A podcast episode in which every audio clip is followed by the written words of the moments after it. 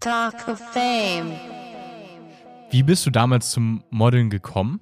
Oh, das war auf verschiedenen Wegen. Also zum einen war ich erstmal ziemlich betrübt, dass ich äh, so groß geworden bin, denn eigentlich wollte ich Ballerina werden. Idealgröße 1,62.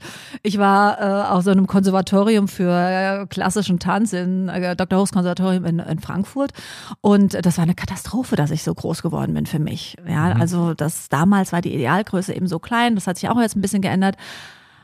Naja, und ähm, dann war ich in, ich, lass mich überlegen, ich war in einer Disco mit meinen Mädels.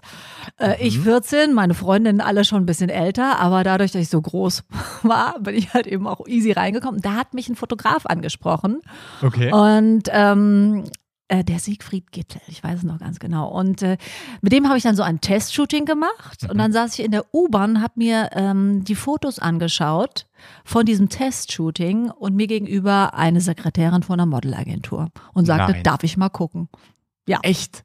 Ich sage, ja, es ist teilweise auch brutal Glück, denn heutzutage gibt es natürlich Social Media. Man kann sich bei Germany's Next Topmodel bewerben. Aber damals, hey, es gab noch nicht mal Handys, kannst du dir das vorstellen? Also Internet war noch nicht wirklich erfunden. Also wir reden jetzt von, ähm, äh, ja, Ende der 80er Jahre.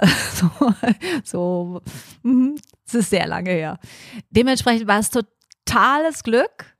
Und gleichzeitig meine Mutter ist Lehrerin und einer ihrer Väter, also ein Elternteil, hatte eine Werbeagentur und der hatte mich dann auch noch gefragt, ob, wenn er mal ein Mädel bräuchte, ein Teenie bräuchte, ob er mich dann einsetzen will. Und so liefen dann beide Bahnen zusammen, denn ähm, der Fotograf, bei dem ich dann den ersten Job über diesen Vater hatte, der hat mich dann gleichzeitig auch noch bei der Modelagentur gebucht und das Feedback zurückgegeben, die ist super. Geil. Also es war, so, war wirklich Glückssache und was mir dann wieder auch was gebracht hat, war meine äh, klassische Ausbildung ähm, in Sachen Ballett, denn natürlich das Haltung, Posieren und so weiter.